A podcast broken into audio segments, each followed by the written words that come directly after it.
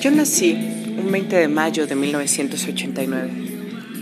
Desde antes de nacer, mi madre había decidido por ambas que yo no tendría un padre.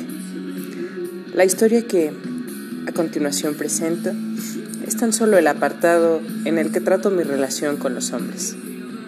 Esta es mi historia con ellos.